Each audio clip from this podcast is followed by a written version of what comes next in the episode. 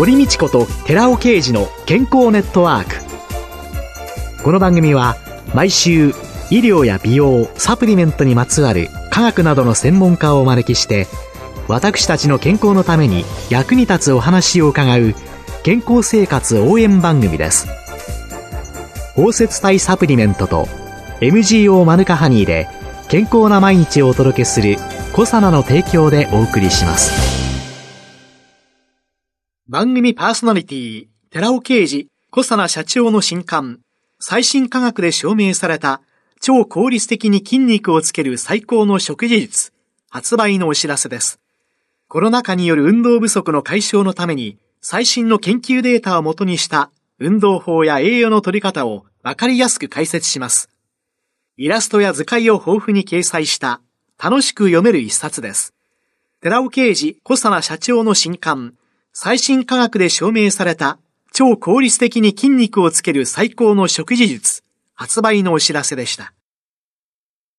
こんにちは、堀道子です。今月は株式会社 AW ステージ代表取締役社長で、フィットネストレーナーの田村彩さんをゲストに迎えて、働く人のためのトレーニングと健康テーマにお送りしています。田村さん、最後になりました。はい、よろしくお願いいたします。よろしくお願いいたします。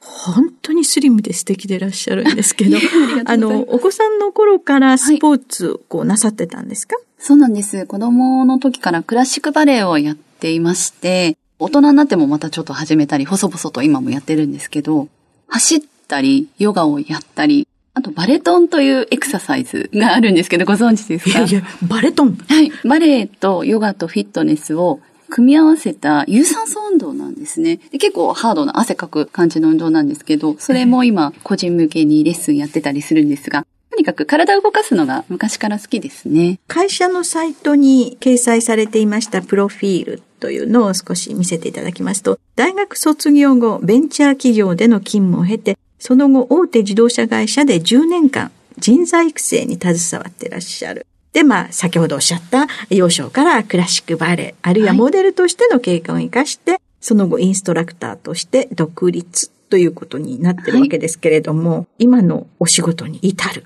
道のりって。そうですね。起業する前は十数年会社員をやっていまして、当時はもうインストラクターに私がなって会社創業なんて夢にも思ってなかったんですが、バレエやっていたり、学生時代にちょっとモデルのお仕事を経験あったりですね。もともとその姿勢とか歩き方とかですね、そういった体の使い方の部分っていうのは意識は高かったのかなというふうに思っています。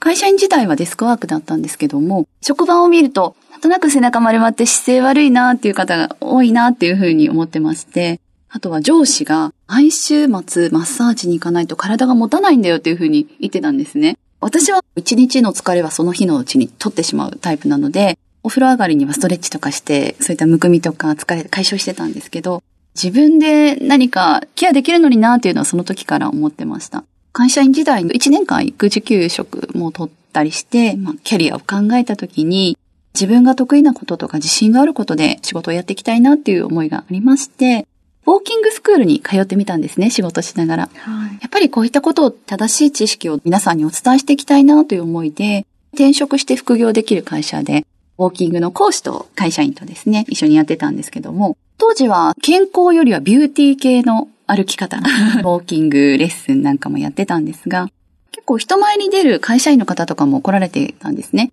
で、その時に、働く人たちって本当に忙しくて、何も、例えばストレッチもやってないし、姿勢も悪いし、ということで、健康づくりって働く人たちこそ本当に重要なんじゃないかなっていうことを思いまして、こういった働く人たちの健康づくりをお手伝いしていきたいなという思いでインストラクターになって今に至ります。企業に勤めていれば、うん、定期的な収入もあり、はい、っていうような中で、ええ、インストラクターとして独立するのに不安はありませんでした、はいそうですね。最初はもう不安だらけでしたけども、やっぱり自分の思いっていうのを大切にしたかったので、その時は人生一度しかないなっていうふうに思ってたので、もうやりたいことをとことんやってやろうっていう思いで、会社を辞めてインストラクター独立しました。もう一つの肩書きとして、はい、全米エクササイズスポーツトレーナー協会パーソナルフィットネストレーナーという資格を持ってらっしゃる肩書きというのが終わりになるんです、はい。これはどういう？そうなんです。これ企業で運動指導とか行っていく中で、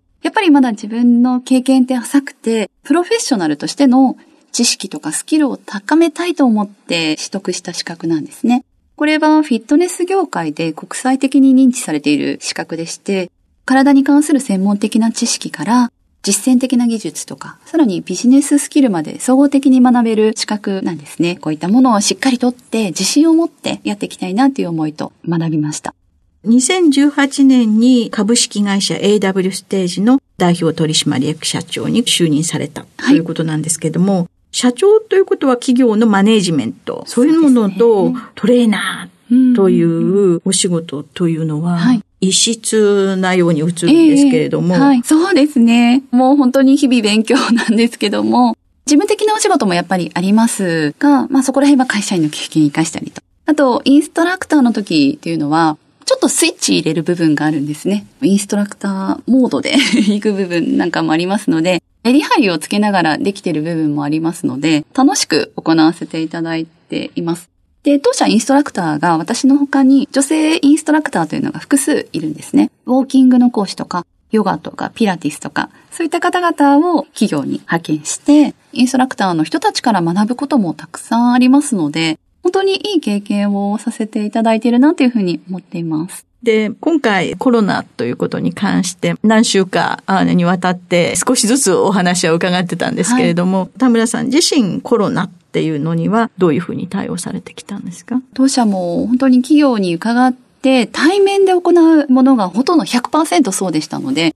コロナ禍で一時はキャンセルになったり延期になったりってかなりガラッと状況が変わりまして、だからこそのまあオンライントレーニングっていうのを実施するようになったり、動画を作って、それを企業さんのイントラネットとかに入れたりですね、見れるように提供するようになったり、あとは e ラーニング作ったりですね、本当にこれまで全くやっていなかったこと、動画作成とか編集なんて初めてだったりした部分もあって、難しい面っていうのも多々あったんですが、そこら辺はやはり新たな取り組みというのを始めることができましたので、ある意味変化というのがチャンスに変わったのかなというふうにも感じています。そういうウェブだとか、はいまあ動画いろいろなさるようになったのは、いつぐらいですか、コロナ禍？そうですね。去年の4月ぐらいからスタートしましたかね。去年の4月からはいスタートされていたそうですね。企業さんの方でも急遽オンラインに切り替えて実施するケースなんかも増えてきましたので、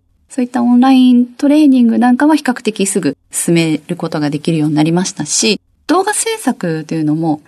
まだ最初は企業にご提供できるレベルではなかったので、最初 YouTube にアップして、こういった動画やってますみたいなのをちょっと紹介できるような YouTube ページっていうのを作って、動画何本も何本も作っていくうちにちょっとずつ 動画作成のスキルなんかも上がってきて、企業様にも提供できるようになったっていう感じですね。会社のサイトを拝見しておりますと、顧客企業には日本を代表する企業の名が 連なってるわけですけれども、大企業のサラリーマンの皆さんというのの運動の手助けをしてきて、はい見えてきたもの、まあ大企業とそうじゃないところの違いとか、何か感じるところありますか、ウェブとかそういうズームとかそういうのが整ってるっていうのはやっぱり企業が大きいところじゃないと、そうですね。なかなかはい難しいのかええなという気もするんですそうけれども。ですよね。そういったもう機械提供の場っていうのを作ること自体が、なかなかそういった、例えば中小企業で業務に手一杯だと、就業時間中にそういったことを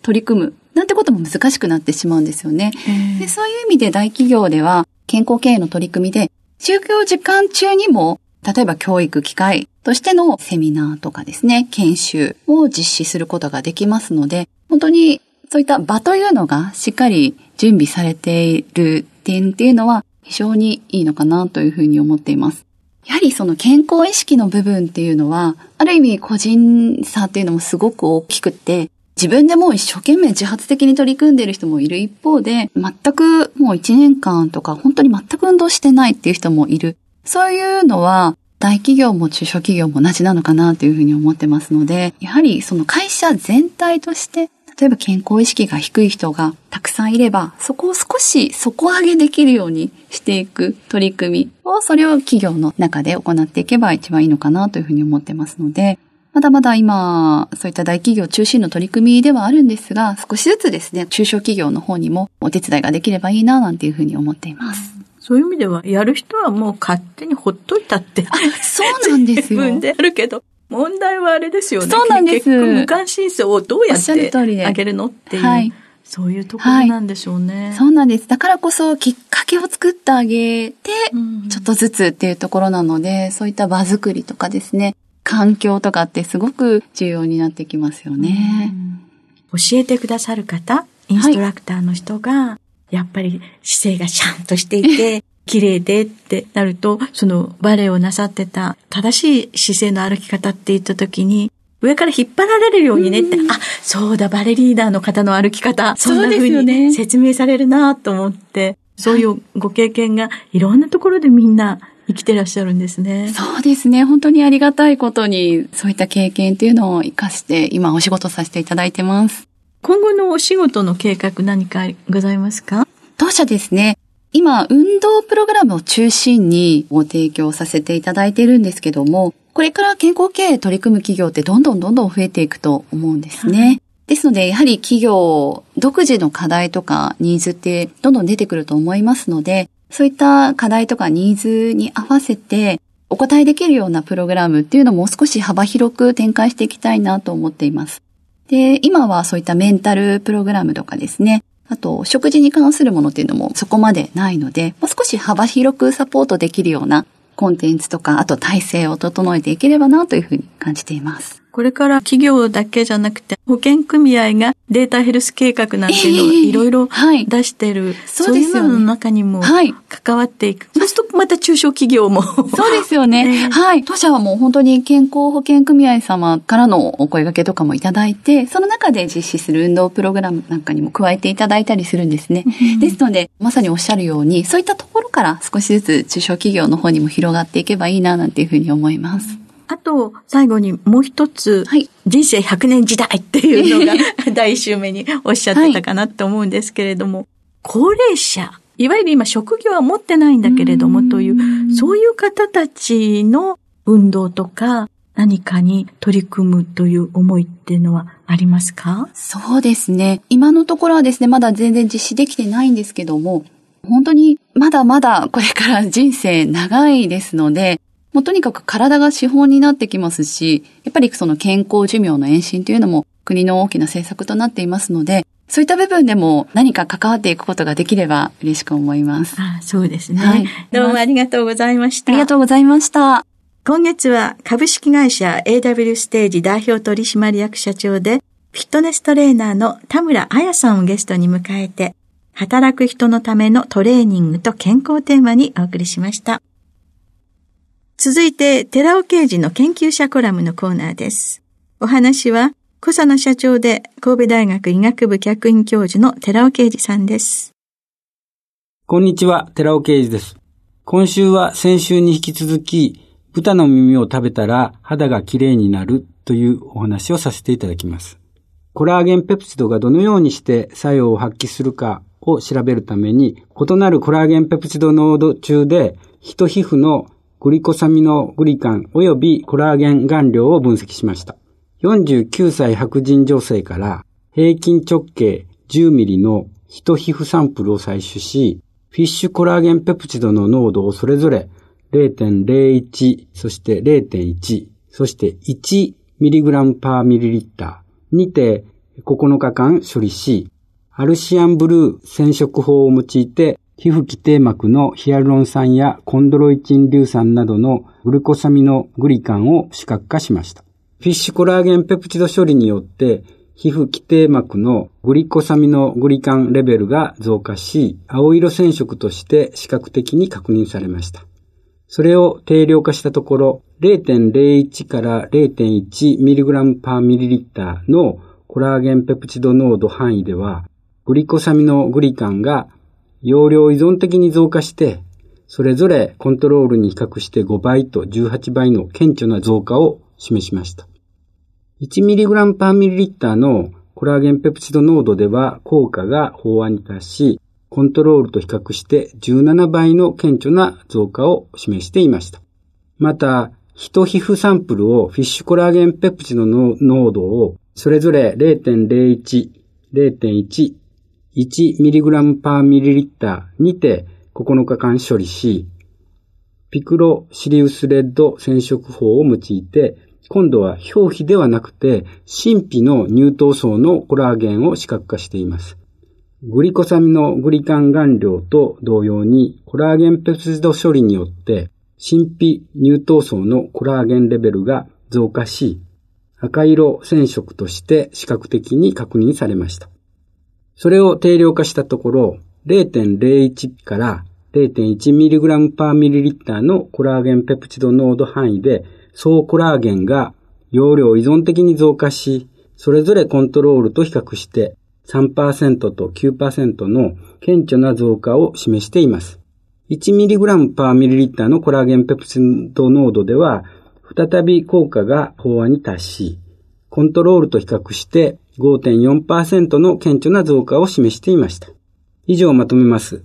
コラーゲンペプチドは神秘コラーゲン分解を予防、低減し、皮膚水分量を改善することが判明しました。この研究はコラーゲン分解に対するコラーゲンペプチドの効果を示した最初の臨床研究です。そしてこれら生理学的皮膚パラメーターの改善はおそらく各々の皮膚層におけるコラーゲンやヒアルロン酸やコンドロイティン硫酸などのグリコサミのグリカン合成の増加と関連していると考えられます。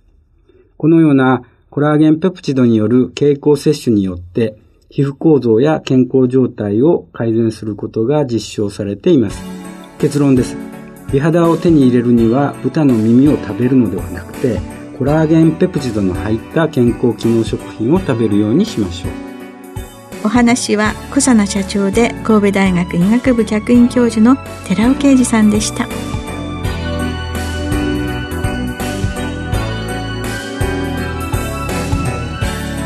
ここで小佐奈から番組お聞きの皆様へプレゼントのお知らせです。グルコサミンフィッシュコラーゲンペプチドといった軟骨成分に摂取した軟骨成分の組み立てをサポートする高級店などを配合したナノサポートシクロカプセル化スムースアップ。これに軟骨成分の構築を促進する成分として大豆抽出成分ポリアミンを加えました。軟骨成分の構築力を高めたコサナのナノサポートシクロカプセル化スムースアップポリアミンプラスを番組お聞きの10名様にプレゼントします。プレゼントをご希望の方は番組サイトの応募フォームからお申し込みください。コサナのナノサポートシクロカプセル化スムースアップポリアミンプラスプレゼントのお知らせでした。堀道子と寺尾啓二の健康ネットワーク。この番組は包摂体サプリメントと MGO マヌカハニーで健康な毎日をお届けするコサナの提供でお送りしました。